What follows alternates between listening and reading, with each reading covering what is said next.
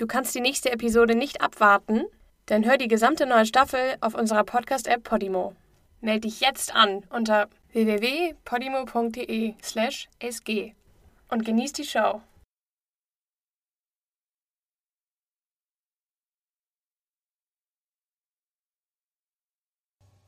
Schmutzige Geschäfte.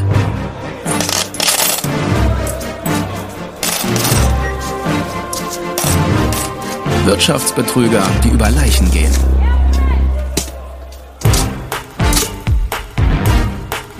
Der Verband.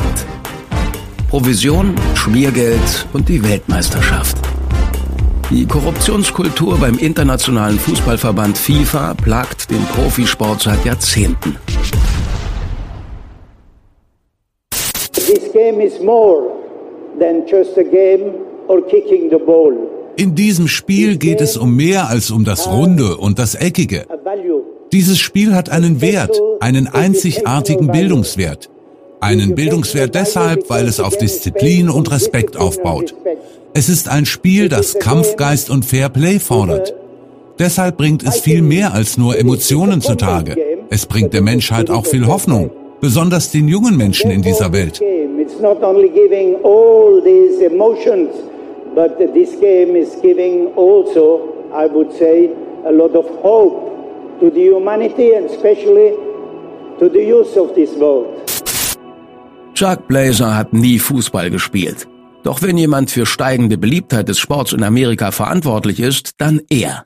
Blazer war Verkäufer und lernte das Spiel kennen, als er in den 70er Jahren die Juniorenmannschaft seiner Söhne in Rochelle, New York betreute.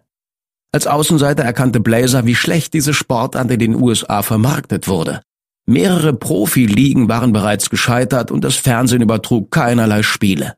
Der Talentpool war zu klein, da sich junge Sportler von Baseball, Football, Basketball oder Eishockey mehr erhofften. Und es war fast 40 Jahre her, seit sich eine Männerelf für die Weltmeisterschaft qualifizierte. Der amerikanische Fußball war tot, doch Chuck Blazer sah eine lukrative Gelegenheit in der Wiederbelebung. Er nutzte sein Können als Verkäufer und Geschäftsmann, um sich Mandate als Funktionär in verschiedenen regionalen Verbänden zu sichern. Schließlich wurde er zum Vizepräsidenten der USSF ernannt, wo er für internationale Wettbewerbe zuständig war. Während einem solchen internationalen Wettbewerb Ende der 80er Jahre lernte Blazer Jack Warner kennen, einen Funktionär aus dem Karibikstaat Trinidad und Tobago. Die beiden freundeten sich rasch an und begannen sich über die Zukunft des Fußballs in Amerika auszutauschen. Warner erzählte von seinem Vorhaben, Präsident von CONCACAF zu werden, dem Dachverband von Nord- und Mittelamerika. Er gewann Blazer dafür, ihm bei seiner Kandidatur behilflich zu sein. 1990 wurde Jack Warner zum Präsidenten von CONCACAF gewählt. Eine seiner ersten Amtshandlungen war, Chuck Blazer als seinen Generalsekretär zu ernennen. Bei CONCACAF begann Blazer damit, sich ein Vermögen anzuhäufen. Er bekam den Spitznamen Mr. 10%, weil ihn sein Vertrag mit dem Dachverband zu 10% Kommission auf alle Sponsoren und TV-Deals berechtigte. Er hatte also großes Interesse daran, dass der Sport so schnell wie möglich wuchs. Unter Chuck Blazer etablierten sich die Vereinigten Staaten auf der internationalen Bühne. Die erste amerikanische Frauenelf wurde ins Leben gerufen und das Männerteam beendete seine 40-jährige WM-Durststrecke, indem es sich siebenmal hintereinander qualifizierte. Blazer schloss auch den ersten großen TV-Vertrag für die amerikanische Profiliga ab. Heute ist der TV-Deal der Liga 720 Millionen Dollar wert. Blazers Fußballgeschäft blühte, doch sein Privatleben fiel auseinander. Chuck und seine Ehefrau Susan, seit Schulzeiten ein Paar, ließen sich 1995 scheiden. Bald darauf hatte er eine Beziehung mit Marilyn Blanks, eine Soapdarstellerin. Doch die verließ ihn ebenfalls, nachdem er sie am Hals gegen die Wand gedrückt und ins Gesicht geschlagen hatte. Das letzte Mal, als er sie sah, rannte sie weinend und mit blutender Nase von ihm davon. Chuck vermisste seine Freundin, doch er befriedigte seine dringendsten Triebe mit einer Reihe von Escortgirls und Stripperinnen. Tägliche Gesellschaft leisteten ihm seine Katzen und Vögel. Einer seiner Vögel, ein blauer Papagei namens Max, saß oft auf seiner Schulter. Chuck Blazer liebte seine Vögel so sehr, dass er für 150.000 Dollar eine Voliere aus Glas und Marmor in seinem Büro bauen ließ. Doch auch seine Katzen kamen nicht zu kurz. Damit sie auch genug Platz hatten, mietete Chuck ein zweites Apartment auf seinem Stockwerk, dem 49. im Trump Tower in Manhattan. Eine ganze Wohnung nur für seine Katzen. 1997 war Chuck Blazer an der Spitze des internationalen Fußballs angekommen. Er wurde als erster Amerikaner seit 50 Jahren in das Exekutivkomitee der FIFA gewählt, der Fédération Internationale de Football Association. Es ist ein politischer und ein sportpolitischer Verband, gerade in Anbetracht aller Beziehungen und aller 204 Mitgliedstaaten. Natürlich haben wir eine etwas schwerfällige Struktur, aber ich denke, wir arbeiten effizienter als die Vereinten Nationen.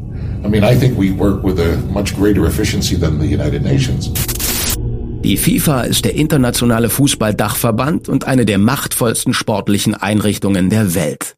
Er hat seinen Sitz in der Schweiz und besteht aus sechs Regionalverbänden. CONCACAF ist einer davon. Die FIFA-Mitgliedstaaten erhalten je eine Stimme, um demokratische Entscheidungen über die Zukunft des Sports zu fällen. Zum Beispiel den Austragungsort der künftigen Weltmeisterschaften. Die Fußball-WM findet seit 1930 alle vier Jahre statt und ist weltweit das Sportereignis mit den meisten Zuschauern. Die FIFA ist so organisiert, dass ein Land mit 5000 Einwohnern dasselbe Stimmrecht hat wie ein Land mit einer Milliarde Einwohnern. So ist die Macht gleichmäßig verteilt, egal wie reich oder erfolgreich die Fußballliga eines Landes ist. Doch wie sehr kümmert sich ein kleines, armes Land ohne Chance an den großen Veranstaltungen des Sports teilzunehmen, geschweige denn sie zu gewinnen? Wie sehr kümmert sich ein solches Land um die Integrität des Sports? Die Antwort ist überhaupt nicht. Und deswegen bestimmt die FIFA seit Jahrzehnten eine Kultur, die von Korruption und Manipulation überschattet wird.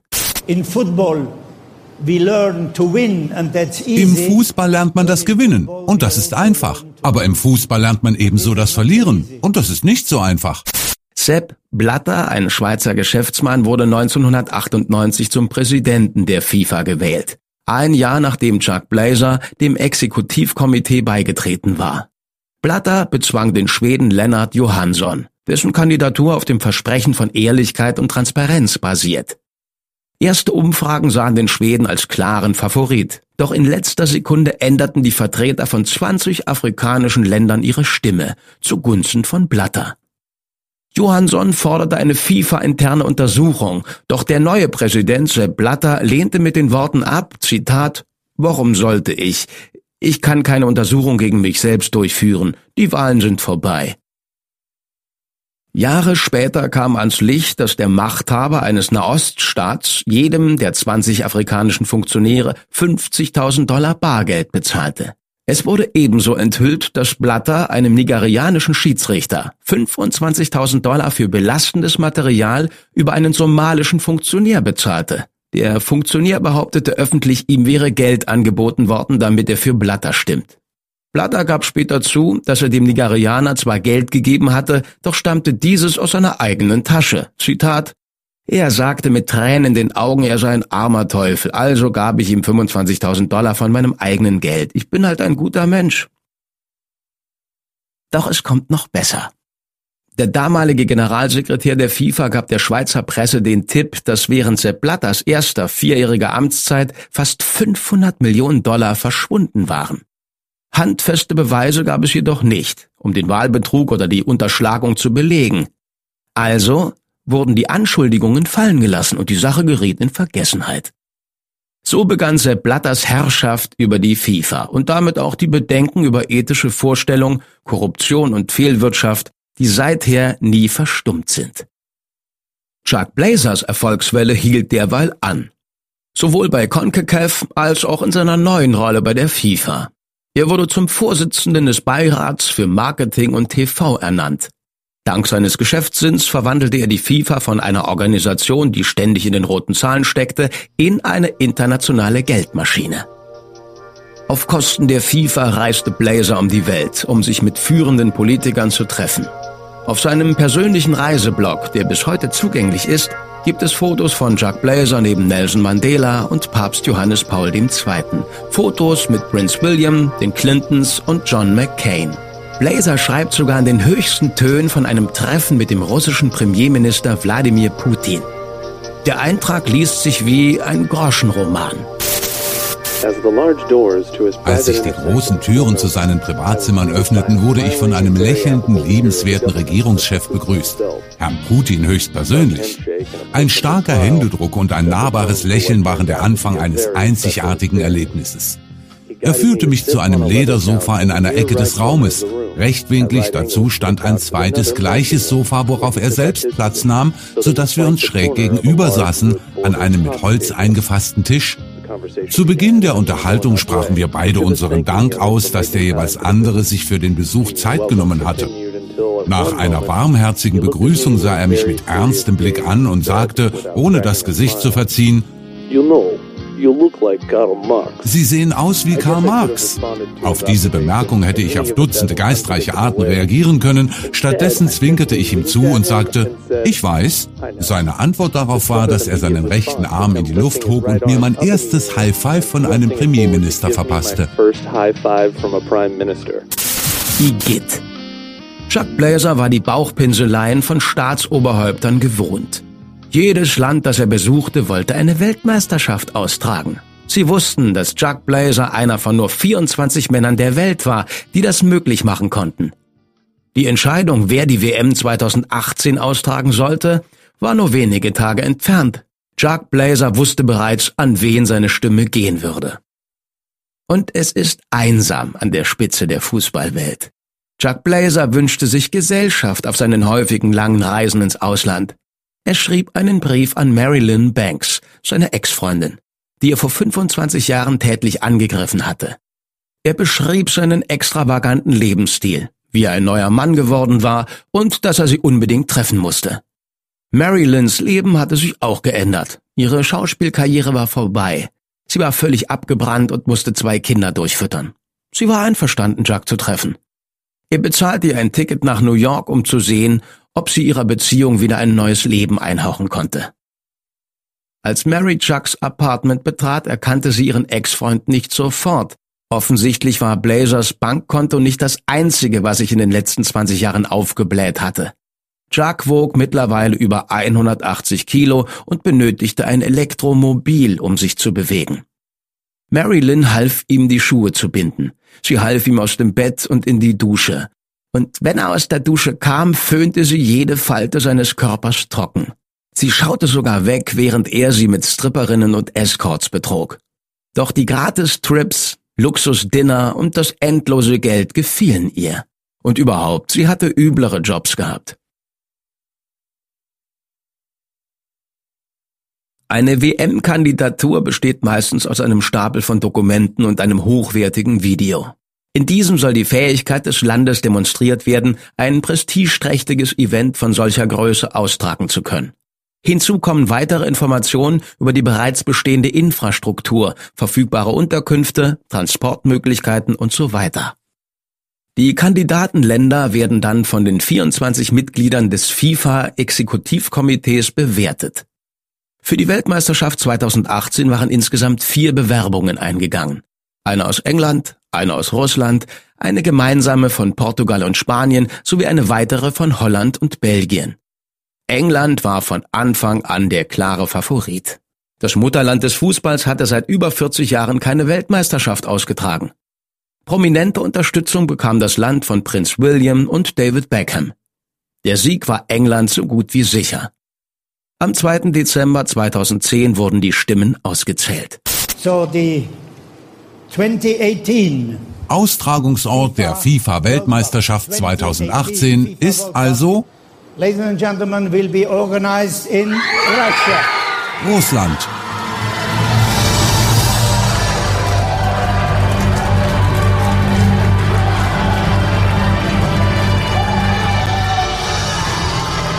Das ist der russische Vizepremierminister Igor Schuwalow, der das Wahlergebnis annimmt. Dear Mr. President, sehr geehrter Herr Präsident, geschätzte Mitglieder des FIFA-Exekutivkomitees, liebe Freunde, Kollegen und Anwesende. Sie haben uns die FIFA-Weltmeisterschaft 2018 anvertraut. Und ich kann Ihnen versprechen, Wir alle versprechen, dass sie es niemals bereuen werden. Lassen Sie uns gemeinsam Geschichte schreiben. Die Engländer waren schockiert. Viele gaben der englischen Presse die Schuld und warfen ihr vor, die Kandidatur ihres eigenen Landes torpediert zu haben. Wenige Wochen vor der Entscheidung hatte die BBC nämlich einen vernichtenden Bericht über die FIFA und ihre korrupten Methoden veröffentlicht. Die Mitglieder des Exekutivkomitees waren angeblich wenig erfreut darüber. Hier spricht der damalige Bürgermeister von London Boris Johnson darüber, welchen Einfluss die Presse auf die Entscheidung gehabt haben könnte.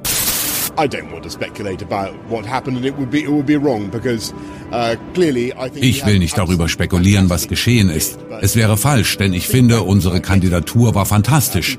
Doch das Feedback, das wir vom Exekutivkomitee erhalten haben, besagt, dass die Berichte in den englischen Medien viel Unzufriedenheit oder stark negative Reaktionen ausgelöst haben.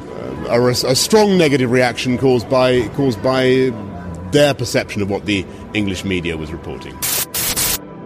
Doch vielleicht hatten die englischen Medien nicht ganz unrecht. Weniger als zwei Monate nach der Wahl wurden zwei Exekutivräte aus Nigeria und Tahiti suspendiert, weil sie ihre Stimme zum Kauf angeboten hatten. FIFA-Präsident Sepp Blatter versuchte die Wogen zu glätten, indem er erklärte, es gäbe in jeder Organisation ein paar schwarze Schafe. Den Teufel findet man überall in der Gesellschaft und deswegen auch im Fußball. Man muss dafür kämpfen, dass sich die Verantwortlichen der FIFA so verhalten, wie sie sollten. Der damalige britische Premierminister David Cameron wies auf angebliche Korruptionsfälle hin, die mitunter dazu führten, dass Russland die Wahl gewonnen hatte. Vielleicht hatte er mit diesen recht, oder vielleicht nahm er auch einfach an, dass sie stimmen mussten. Doch später kam heraus, dass England selbst versucht hatte, die Wahl zu beeinflussen. Keine geringeren als David Cameron und Prinz William arrangierten ein Treffen mit südkoreanischen Vertretern, um einen möglichen Stimmentausch zu besprechen. Sogar ein mögliches Treffen mit der Queen stand im Raum, um sich die Stimmen zu sichern. Doch es scheint, als hätte Russland für seine Stimmen noch etwas Besseres geboten. Eigentlich war Russland überhaupt nicht in der Lage, die WM auszutragen. Es fehlte die Infrastruktur und die Stadien, in der die rund drei Millionen Fans Platz nehmen sollten. In Russland hatte der Fußball nicht einmal große Tradition. Es ist weltbekannt, dass Wladimir Putin ein großer Eishockey-Fan ist. Ein größerer Fan ist er nur noch von sich selbst und der Möglichkeit, auf einer Weltbühne die Muskeln spielen zu lassen. Und was wäre eine bessere Machtdemonstration gewesen als eine erfolgreiche WM-Kandidatur? Dafür waren ihm alle Mittel recht. Es war nicht das erste Mal, dass die WM-Vergabe von Korruptionsvorwürfen überschattet wurde. Nachdem Südafrika als Gastgeberland der Weltmeisterschaft 2010 bekannt gegeben wurde, zählten die Mitglieder des FIFA-Exekutivkomitees ihre Stimmen selbst und kamen zum Schluss, Marokko hätte gewinnen sollen. Für die WM 2006 hatte Deutschland Saudi-Arabien zum Tausch gegen eine Stimme eine Lieferung Panzerfäuste versprochen. Doch die Fragezeichen über die Kandidatur von Russland rückten bald in den Hintergrund. Denn am selben Tag, als Russland als Gastgeber für die WM 2018 verkündet wurde, wurde auch der Austragungsort für die WM 2022 verkündet. Die FIFA-Weltmeisterschaft 2022 ist in Katar. Präsident Blatter, Präsident Blatter sehr geehrte Mitglieder des Exekutivkomitees der FIFA, danke, dass Sie an Veränderung glauben. Danke, dass Sie daran glauben, das Spiel auszuweiten. Danke, dass Sie Katar eine Chance geben. Wir werden Sie nicht enttäuschen. Sie werden stolz auf uns sein. Sie werden stolz sein auf den Mittleren Osten. Und das verspreche ich Ihnen.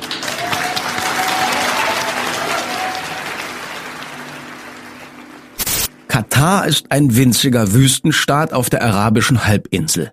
Pro Kopf gerechnet ist es das reichste Land der Welt. Es wird auch das kleinste und bisher erste arabische Land sein, das je eine WM ausgetragen hat. Katars Bewerbung schlug die von Australien, Südkorea, Japan und den USA. Aus vielen verschiedenen Gründen war Katar eine überaus kontroverse Wahl. Erstens betragen die Temperaturen im Sommer bis zu 50 Grad Celsius. Für ein Fußballspiel alles andere als ideal. Darüber hinaus basiert ein großer Teil des Justizsystems auf der Scharia.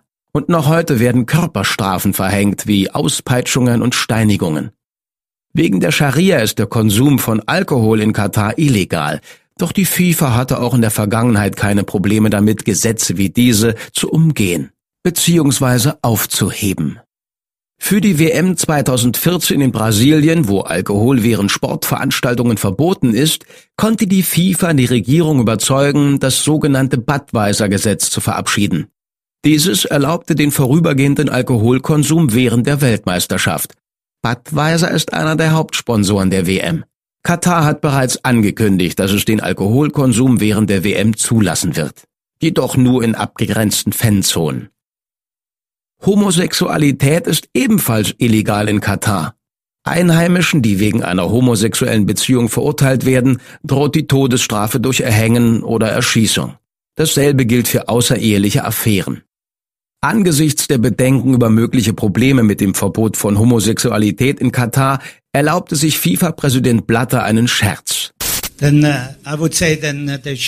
ich würde sagen, dann sollten sie von sexuellen Handlungen ablassen. Dieser Spruch stammt von demselben Mann, der vorschlug, Spielerinnen sollten doch engere Shorts tragen, damit der Frauenfußball populärer wird. Apropos Frauen. Weiblichen Touristen in Katar wird geraten, in der Öffentlichkeit nicht zu viel Haut zu zeigen oder ihre Körperformen zu betonen. Keine Miniröcke, keine ärmellosen Kleider, keine Leggings. Die Wahl von Katar machte viele Fans ratlos. Wie kann man überhaupt zu dem Entschluss kommen, dies sei ein guter Ort, um ein internationales Mega-Event wie die Fußball-WM auszutragen? Der Generalsekretär von Katar, Hassan al-Tawadi, gab den Kritikern folgende Antwort. Wenn die Leute fragen, wie wir uns gegen unsere Konkurrenz durchgesetzt haben, dann ist die einfachste Antwort, und ich kann Ihnen versichern, dass ich das nicht aus Arroganz sage, weil wir die Besten waren. Kein halbes Jahr später warf Fedra al-Mashid, die Medienverantwortliche der Katar-Kandidatur, einigen FIFA-Räten öffentlich vor, dass sie bestochen wurden. Zwei Monate später zog sie die Aussage zurück und verkündete, sie hätte die Story aus Ärger über ihre Kündigung erfunden. Sie sagte, sie hätte nur Schlagzeilen machen wollen. Weiter erklärte sie, Zitat, ich hätte nie erwartet, dass es so weit kommt. Es gab nie verdächtiges oder falsches Verhalten von Seiten Katars. Phaedra beharrte darauf, dass sie nicht genötigt oder bezahlt wurde, um ihre Meinung zu ändern. Ein Jahr später sagte sie wieder etwas anderes. Als sie vom FBI kontaktiert wurde, gab Phaedra zu, dass sie tatsächlich doch genötigt wurde, ihr Statement zurückzuziehen. Sie sagte, dass sie sich bedroht fühlte und ihre Kinder schützen wolle. Die ganze Angelegenheit hat mich persönlich und emotional viel gekostet. Ich weiß, dass ich für den Rest meines Lebens über die Schulter blicken werde. Es hat mir meine Glaubwürdigkeit genommen und am allermeisten hat es meine Sicherheit und die meiner Kinder aufs Spiel gesetzt. Doch ich habe etwas mitbekommen und ich glaube, dass es meine Pflicht ist, das mitzuteilen. Uh. Die Hitze, die barbarischen Gesetze und der Korruptionsverdacht waren alle bereits bekannt, bevor Katar zum WM-Gastgeber gewählt wurde. Doch was seither noch ans Licht gekommen ist, ist mindestens genauso verstörend, wenn nicht sogar noch mehr. Damit der Traum der WM 2022 Realität werden kann, versprach Katar in der Kandidatur neun nagelneue klimatisierte Stadien zu bauen sowie Tausende von Hotelzimmern, Eisenbahnen, Straßen und die Infrastruktur zu verbessern. Die Kosten des ganzen Projekts belaufen sich auf geschätzte 140 Milliarden Dollar. Für die Bauarbeiten verlässt sich Katar auf die Kräfte von 1,5 Millionen Gastarbeitern. Viele von ihnen haben keine andere Wahl. Sie sind moderne Sklaven. In Katar herrscht das sogenannte Kafala-System. Gastarbeiter sind automatisch einem einheimischen Betreuer unterstellt. Es gibt den Arbeitgebern somit fast vollkommene Kontrolle über ihre ausländischen Arbeitskräfte. Wenn Gastarbeiter eintreffen, stellen sie oft fest, dass sich ihre Anstellungsbedingungen geändert haben. Sie werden zu extremen Arbeitszeiten gezwungen und das bei extremer Hitze. Zu einem niedrigeren Lohn, als ihnen bei der Anwerbung versprochen wurde. Wenn sie denn überhaupt bezahlt werden. Einige Arbeiter haben sich beschwert, dass sie ihr Gehalt manchmal sechs Monate lang nicht erhalten haben. Alle Arbeiter werden in armseligen Slums untergebracht, welche die Firmen mieten und wo Wachen patrouillieren. Bis zu zwölf Arbeiter teilen sich ein Zimmer mit einer Toilette, einer Küche, ohne Elektrizität. Einige schlafen auf dem Dach, um der unerträglichen Hitze in den Räumen zu entgehen. In einigen Slums gibt es kaum Essbares, andere haben kein sauberes Wasser. Stattdessen wird ihnen Salzwasser zum Trinken und Waschen gegeben. Vor allem jedoch gibt es kein Entkommen. Bei der Ankunft wird den Gastarbeitern der Pass abgenommen, so dass sie nicht ausreisen können. Die Arbeitgeber händigen ihnen keine offiziellen Papiere aus, damit sie sich nicht ausweisen können. Das bedeutet, sie riskieren eine Verhaftung, sobald sie ihre Unterkunft verlassen. Im April 2015 wurde es nepalesischen Arbeitern, die über 60 Prozent der ausländischen Arbeiterschaft ausmachen, sogar untersagt, für die Beerdigungen von Familienangehörigen und Freunden nach Hause zu reisen, die bei der Erdbebenkatastrophe in Kathmandu ums Leben kamen.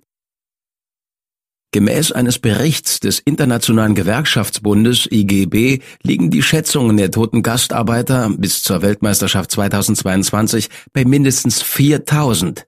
Kritiker haben beanstandet, die Schätzung von 4000 Todesopfern sei viel zu tief. Die Zahl basiert nämlich auf Berichten ausländischer Botschaften, die nur einen Bruchteil ausmachen. Es fehlen die ausländischen Botschaften, die die Katars Regierung nicht aufgefordert haben, die wahre Opferzahl bekannt zu geben.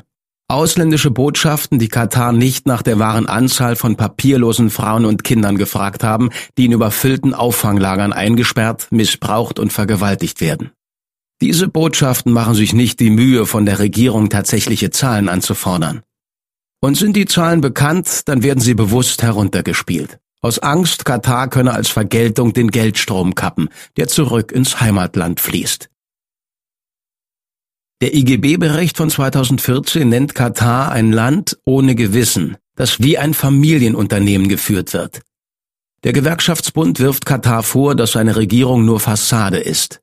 Es übernimmt keine Verantwortung für die Gastarbeiter, obwohl sie öffentlich versprochen hat, Schritte zu unternehmen, um die Situation zu verbessern.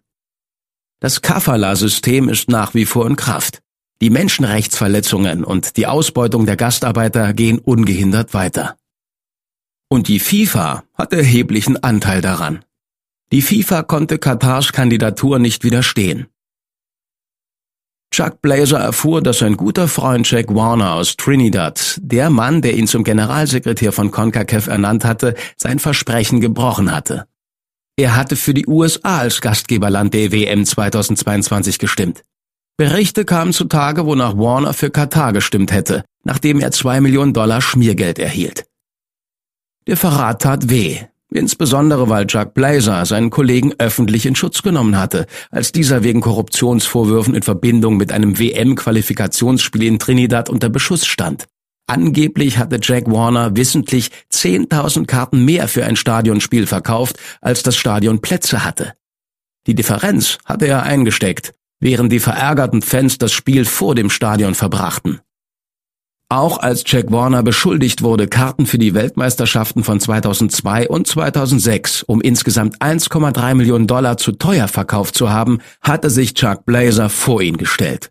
Und selbst als man Warner vorwarf, über 200.000 Dollar Spendengelder für Erdbebenopfer in Haiti eingesteckt zu haben, hielt sein Freund zu ihm. Chuck Blazer hatte Jack Warner stets in Schutz genommen, obwohl er wahrscheinlich wusste, dass all die Vorwürfe wahr waren.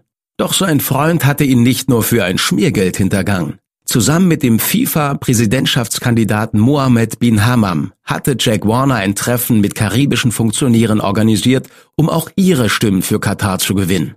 Am 10. Mai 2010 übergab Jack Warner jedem karibischen Gesandten einen braunen Umschlag mit 40.000 Dollar. Das Geld sei ein Geschenk von Mohammed bin Hammam. Einer der Gesandten erzählte der Presse davon, was Jack Warner überhaupt nicht passte. Am nächsten Tag berief ein weiteres Treffen ein, das von einem Funktionär heimlich aufgezeichnet wurde. In dem Video hört man, wie Jack Warner fragt, ob Pressevertreter im Raum sind. Ist die Presse hier?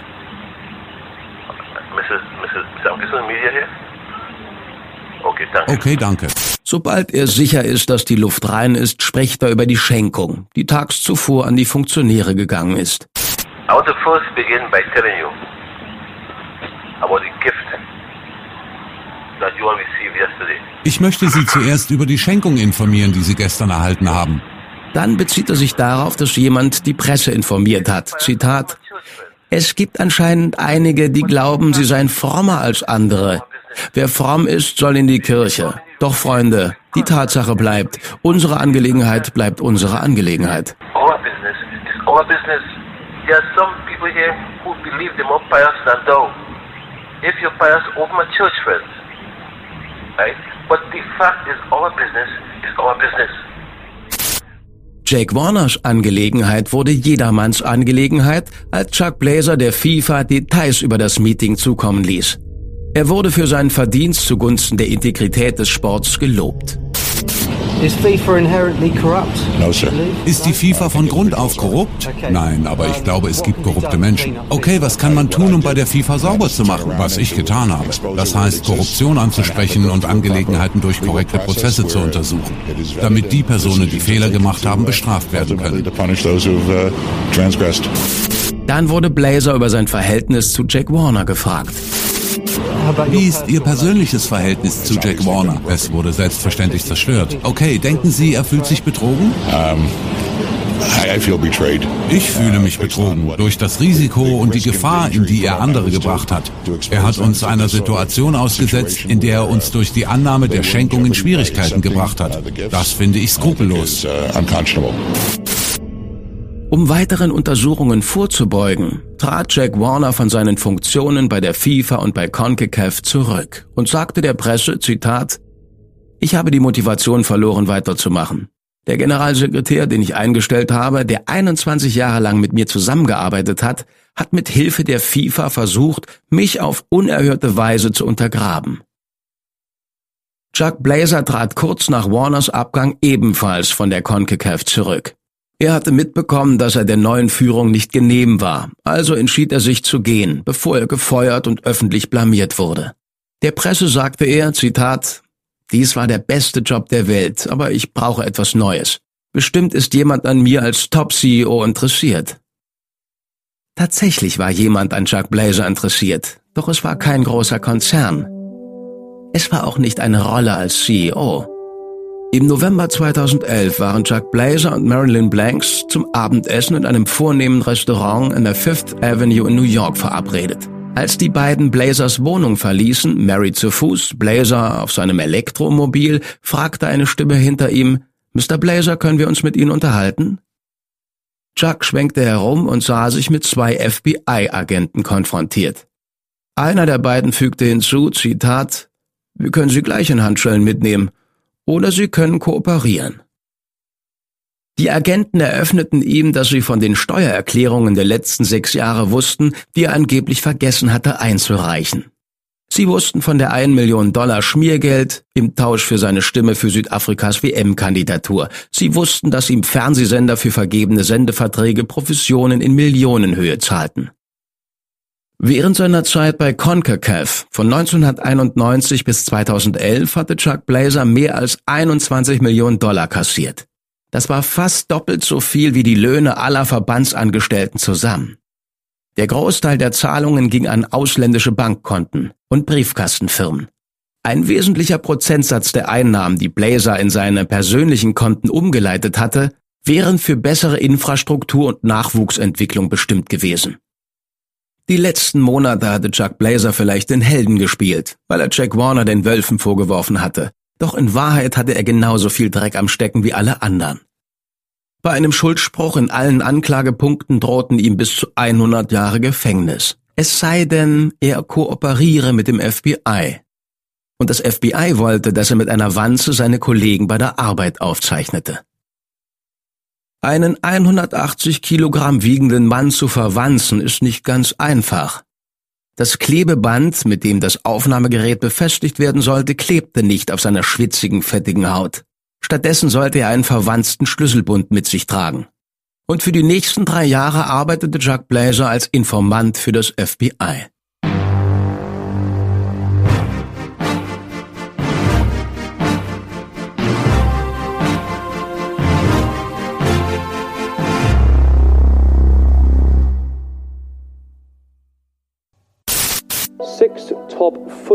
Sechs Top-Fußballfunktionäre des Internationalen Fußballverbandes FIFA wurden heute unter Korruptionsverdacht verhaftet. Die Festnahmen geschahen in einem Hotel in Zürich. Die Tatverdächtigen, unter denen sich auch der Vizepräsident des Verbandes befinden soll, sind gegenwärtig in Haft und warten auf Auslieferung an die USA. Der Fall dreht sich um Bestechungen in Höhe von etwa 100 Millionen Dollar über einen Zeitraum von zwei Jahrzehnten. Am frühen Morgen des 27. Mai 2015 verhafteten die amerikanischen Behörden sieben FIFA-Funktionäre und klagten vier weitere Männer an, darunter Jack Warner. Auch die FIFA-Zentrale in Zürich wurde durchsucht. Die US-Staatsanwaltschaft warf ihnen vor, in einen Jahrzehnte dauernden Bestechungsfall verwickelt zu sein, in dem Zahlungen mit ausgeklügelten Methoden verschleiert wurden. Es war der erste Schlag von vielen gegen die laut den Behörden, Zitat, zügellose, systematische und tief verwurzelte Korruptionshandlungen innerhalb der FIFA. US-Justizministerin Loretta Lynch sagte dazu, Viele der Personen, von denen wir heute sprechen werden, waren damit beauftragt, den Fußball für alle offen und zugänglich zu machen. Sie hatten viel Verantwortung auf allen Ebenen, vom Bauen der Fußballfelder für Kinder in Entwicklungsländern bis hin zur Organisation der Weltmeisterschaft. Von ihnen wurde erwartet, dass sie die Ehrlichkeit und Integrität des Fußballs wahren. Stattdessen haben sie den internationalen Fußball beschmutzt, um sich selbst zu bereichern. They corrupted the business of worldwide soccer to serve their interests and to enrich themselves. In den darauffolgenden Monaten wurden mehr als 40 FIFA-Funktionäre und Geschäftsleute angeklagt. Ihnen werden Verschwörungen, illegale Geschäfte, Überweisungsbetrüge und Geldwäsche vorgeworfen. Doch eine Person war der Anklage entgangen. Und das war FIFA-Präsident Sepp Blatter. Nur zwei Tage nach den Festnahmen wurde er sogar für eine fünfte Amtszeit als Präsident gewählt. In seiner Siegesrede am Wahltag sagte Blatter angeblich, ich bin jetzt Präsident, der Präsident von allen. Er fügte hinzu, ich werde vergeben, aber nicht vergessen. Auf Fragen bezüglich der jüngsten Verhaftungen und ob der internationale Fußball vielleicht in einer kleinen Krise steckt, gab er zur Antwort Crisis? Krise? Welche Krise? Der Fußball ist in keiner Krise. Wir sind nicht in einer Krise. Wir haben ein bisschen Schwierigkeiten und diese Schwierigkeiten lösen wir innerhalb unserer Familie. Innerhalb einer Woche trat Sepp Blatter zurück. Sechs Monate später, im Dezember 2015, wurde er für acht Jahre aus dem Fußball verbannt, weil er eine, Zitat, illoyale Zahlung an den Mann gemacht hatte, den er als seinen Nachfolger vorgesehen hatte. Blatter gab eine Pressekonferenz, um seine Suspendierung zu verkünden. Zu sagen, dies sei ein guter Tag für mich oder für die FIFA, wäre völlig falsch. This would be totally wrong. Dann entschuldigte er sich. Doch nicht für die weitreichende Korruption der Organisation, die er jahrzehntelang leitete. Stattdessen gab er das Opfer und entschuldigte sich dafür, der, Zitat, Boxsack zu sein für alles, was den Verband heimsuchte. Meine Damen und Herren, ich möchte sagen, dass es mir sehr leid tut. Let us say that uh, I'm really sorry. I am sorry. Es tut mir leid. I am sorry that es tut mir leid, dass ich immer noch der Boxsack bin. A punching ball. But I'm sorry that I am as president of FIFA this punching ball. Doch es tut mir leid, dass ich als Präsident der FIFA dieser Boxsack bin und es tut mir leid für den Fußball. Es tut mir leid für die FIFA, der ich jetzt mehr als 40 Jahre gedient habe. Es tut mir leid darum. Es tut mir leid für die über 400 Kollegen, die für die FIFA arbeiten. Es tut mir leid darum, aber auch für mich, wie unmenschlich ich von dieser Welt behandelt werde. How I am treated in this world of humanity, humanitarian qualities. Dann kam er zum Grund seiner Suspendierung. Doch er schien ihn nicht ganz genau nachvollziehen zu können. It is for this reason Deswegen wurde ich für acht Jahre suspendiert. Suspendiert für acht Jahre. Aber ich werde kämpfen. Ich werde kämpfen für mich und die FIFA. Acht Jahre suspendiert, wofür? Sepp Blatter bleibt von allen Aktivitäten um den Fußball gesperrt. Doch er wurde bis heute nicht angeklagt. Jack Warner, der gefallene Fußballverbandschef aus Trinidad, der wegen seiner Verwicklung in verschiedenste Affären angeklagt wurde, meldete sich zur selben Zeit zu Wort, um sich zu rechtfertigen. Und Sie, Mr. Warner, haben Sie je Bestechungsgelder angenommen? Ich habe nie Bestechungsgelder angenommen. Nie im Leben? Ich habe nie Bestechungsgelder angenommen. Auch nicht etwas, wovon man denken könnte, dass es Bestechung ist? Nein, ich weiß nicht, was die Leute denken. Ich kann nicht wissen, was die Leute denken. Haben Sie jemals Geld gewaschen? Ich weiß, ich, ich weiß gar nicht, wie man sowas macht. Sagen Sie mir, wie man das macht. Wie macht man das? Das könnte mir weiterhelfen. Da müssen Sie nicht mich fragen, Mr. Warner. Dann wissen wir beide ja gleich viel. Jack Warner produzierte auch mehrere Videos von sich selbst, wie er in die Kamera redet und verspricht, eine ganze Lawine von Geheimnissen über die FIFA aufzudecken. In einem Video auf Facebook behauptet Warner, all die Anklagen und Beschuldigungen hätten mit der gescheiterten amerikanischen Kandidatur für die WM 2022 zu tun. And then I look to see that FIFA und dann sehe ich, dass die FIFA 2015 hektisch angekündigt hat, 2015, dieses Jahr, dem Olympiafinale. Und die Weltmeisterschaft beginnt am 27. Mai. Warum haben die US-Behörden versucht, die FIFA in Zürich zu blamieren? Etwas stimmt nicht. Ich habe immer wieder gesagt, dass das alles wegen der gescheiterten WM-Kandidatur der USA ist. US bid to host the World Cup. Warner wirft die Frage auf, warum die USA weiterhin mit der FIFA zusammenarbeiten und hält einen ausgedruckten Artikel vor die Kamera. Der Titel lautet FIFA kündigt hektisch WM 2015 in den USA an. Die Quelle ist das Satire-Magazin The Onion. Später wurde das Video gelöscht und als es wieder hochgeladen wurde, war die Passage mit dem Satireartikel herausgeschnitten worden. Während Jack Warner seine Unschuld beteuerte, wurde Mohammed bin Hammam, der Mann, der Warner mit Geld versorgt hatte, um Stimmen für Katar zu kaufen, wegen Bestechung für schuldig befunden. Er wurde lebenslänglich für jegliche Aktivitäten im nationalen und internationalen Fußball gesperrt. Es kamen Berichte ans Licht, wonach Hammam FIFA-Funktionären mehr als 5 Millionen Dollar Bestechungsgelder gezahlt hatte, um die WM nach Katar zu holen. Katar beharrt darauf, dass die Wahl legitim war. Das Turnier wird wie geplant im Jahr 2022 stattfinden. Die erste von vielen Gerichtsverhandlungen, die aus der weitläufigen Korruptionsuntersuchung resultieren, begannen im Oktober 2017. Hector Trulio aus Guatemala wurde zu acht Monaten Gefängnis verurteilt, weil er Bestechungsgelder in Höhe von 174.000 Dollar angenommen hatte. Die Verhandlung von drei ehemaligen südamerikanischen Verbandsfunktionären begann im November 2017. José María Marín aus Brasilien, Juan Napo aus Paraguay und Manuel Burga aus Peru waren angeklagt, über 150 Millionen Dollar Schmiergeld angenommen zu haben. Kronzeuge der Staatsanwaltschaft war ein Mann namens Alejandro Busarco, ehemaliger CEO eines argentinischen Medienkonzerns. Er sagte aus, dass er im Verlauf seiner Karriere über 160 Millionen Dollar Schmiergeld an FIFA-Funktionäre im Tausch für Sende- und Werberechte bezahlt hatte. Er nannte Jorge de Ron, einen argentinischen Regierungsbeamten, als Empfänger von mindestens zwei Millionen Dollar Schmiergeld für Senderechte.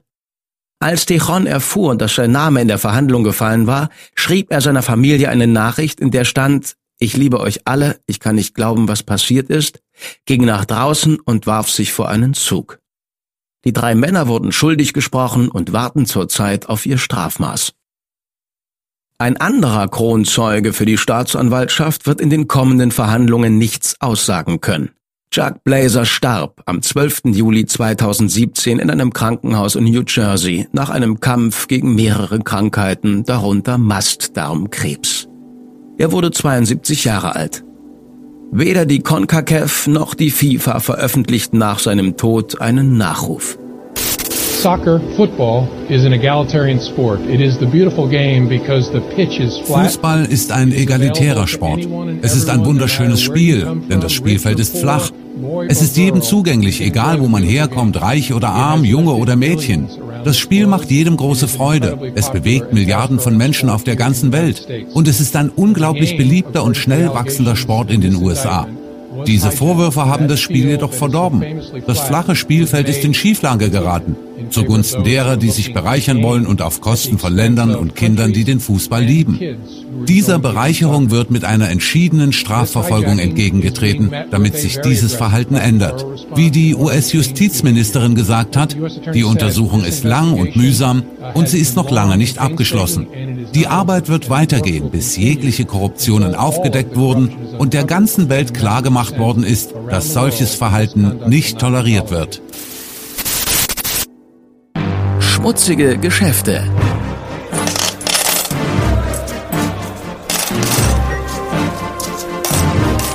Wirtschaftsbetrüger, die über Leichen gehen. Du kannst die nächste Episode nicht abwarten? Dann hör die gesamte neue Staffel auf unserer Podcast-App Podimo. Meld dich jetzt an unter www.podimo.de/sg und genieß die Show.